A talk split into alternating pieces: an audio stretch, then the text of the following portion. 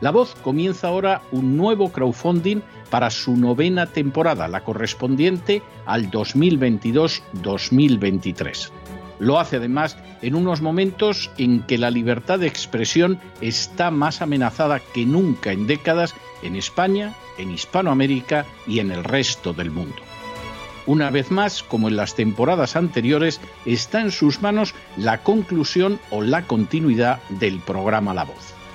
Debido a la crisis económica creciente, al cambio del dólar en relación con el euro y sobre todo a la censura del programa en redes con su correspondiente desmonetarización, en esta novena temporada nos vemos obligados a subir el objetivo hasta la cifra de 130.000 dólares. Con el crowdfunding se mantiene la emisión en directo, en abierto y de forma gratuita del programa a través de YouTube, iBox, SoundCloud, Spotify, Apple Podcasts, Google Podcasts, Tunnel y Stitcher. Además, por supuesto, de en cesarvidal.tv.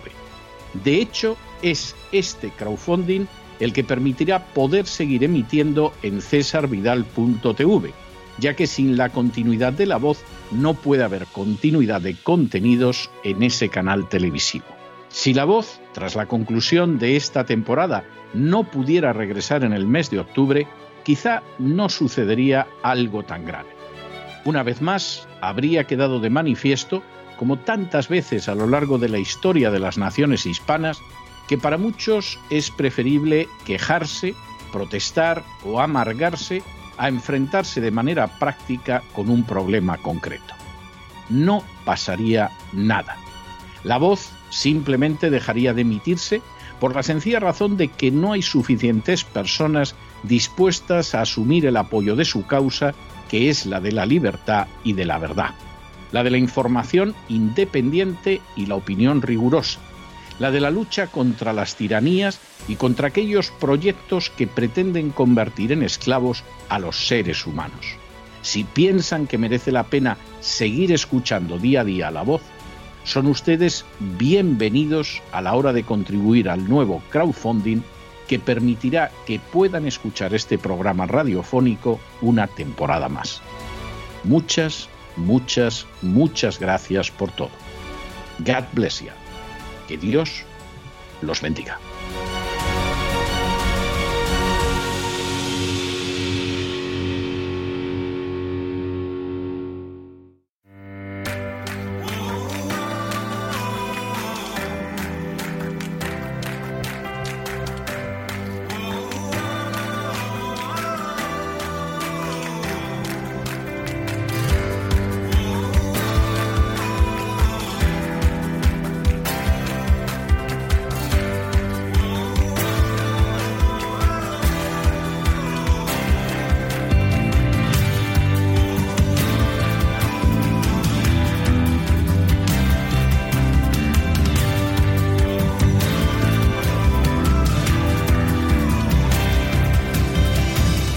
Sana con Elena Kalinnikova.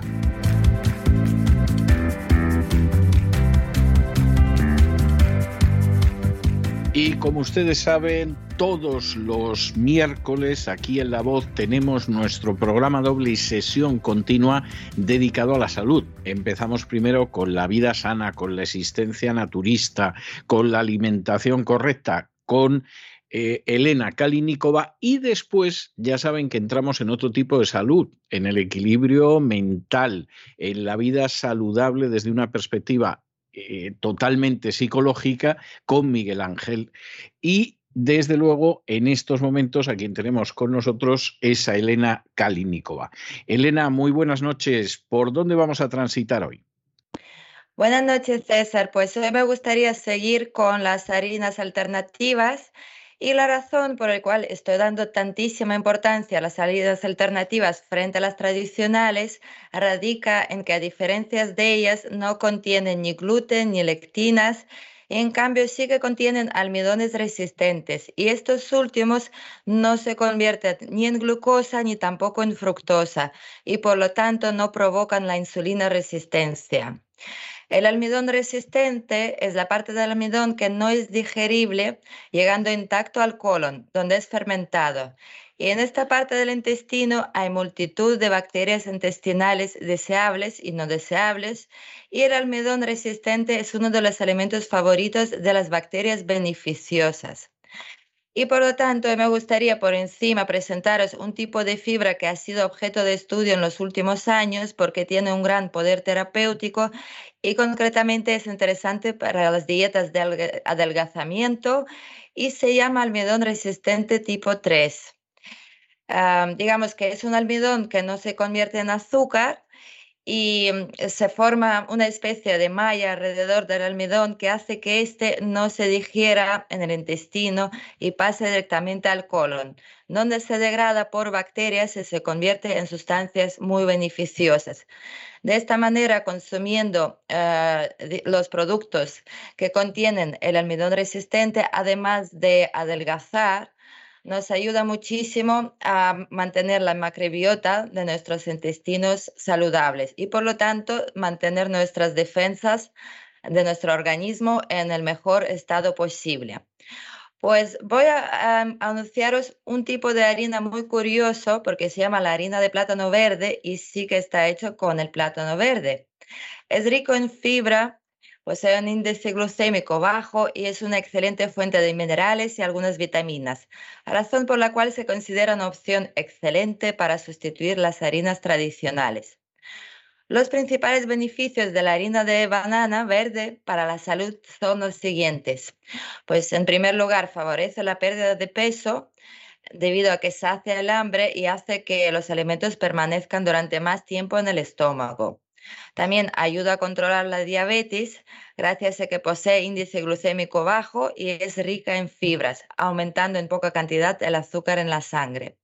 También favorece el tránsito intestinal, pues posee fibras insolubles que aumentan el volumen de las heces, facilitando así su eliminación. También disminuye el colesterol y los triglicéridos, debido a que favorece que estos compuestos se unan a las heces para ser eliminadas del cuerpo y por supuesto favorece las defensas naturales del organismo, pues el intestino funciona de forma correcta, este logra producir más células de defensa y combate la tristeza y la depresión debido a que posee potasio, fibras y minerales como el magnesio. Ah, la siguiente harina es la harina de sésamo. Este alimento tiene muchos beneficios para el bienestar del cuerpo, entre los cuales se encuentran, por ejemplo, mejora la depresión, controla el estrés, la ansiedad, el insomnio, protege el aparato digestivo, previene la infertilidad masculina y la osteoporosis.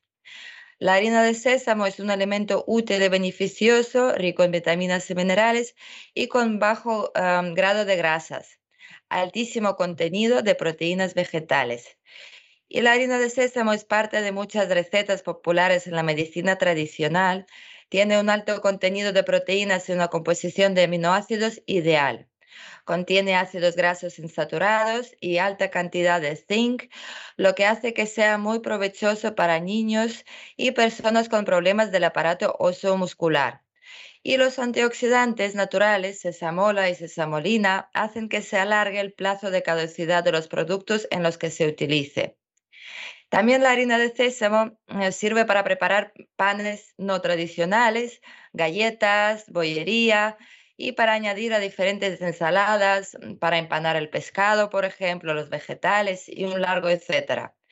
Se compagina perfectamente con harina blanca o integral y también potencia el sabor de los alimentos y el nivel de las proteínas. Otra harina que me ha parecido súper curiosa es la harina del baricoque. La harina de albaricoque es un producto completamente harina de albaricoque. Sí, Así que es curioso, no me extraña que le parezca curioso porque a mí me parece curiosísimo, vamos. harina de albaricoque.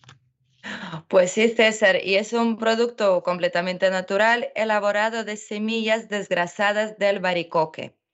Las semillas del baricoque, igual que la mayoría de las semillas, son un alimento muy nutritivo y entre otros componentes alimenticios contienen amigdalina, que es conocida también como vitamina B17. Y este ataca las células del cáncer y de esta manera previene el desarrollo de cáncer en nuestros cuerpos. Y se puede consumir en su forma pura o usar en la preparación de tortas, galletas, panes, salsas y un largo etcétera. Y también la harina de escaña sin gluten. La escaña es una de las formas más tempranas de trigo cultivado que se distingue por el hecho de que no se abona ni se fumiga con productos químicos y tampoco absorbe sustancias químicas del suelo. Contiene un alto porcentaje de sustancias alimenticias beneficiosas, como podrían ser sales minerales y vitaminas, y contiene dos veces mayores cantidades de grasas, proteínas, fósforo vitaminas de los grupos B y A. Y se usa en dietas sin gluten. También es muy conveniente para preparar pan con bicarbonato de sodio o fermento natural y también como complemento. De hecho, me he enterado de que este tipo tan específico de harina de trigo se cultiva en ronda y se cultiva en muy pequeñas cantidades y se elaboran los panes con él. Así que aquí tenéis unas cuantas harinas más para escoger y por hoy hemos terminado y espero que os haya gustado esa selección de harinas eh, alternativas. Bueno, no me cabe la menor duda, además sonaban pero muy sabrosas, o sea que no tengo ninguna duda al respecto. Nos encontramos la semana que viene, Dios mediante. Elena, cuídate mucho. Muchísimas gracias, César. Un abrazo para todos. Un abrazo muy fuerte.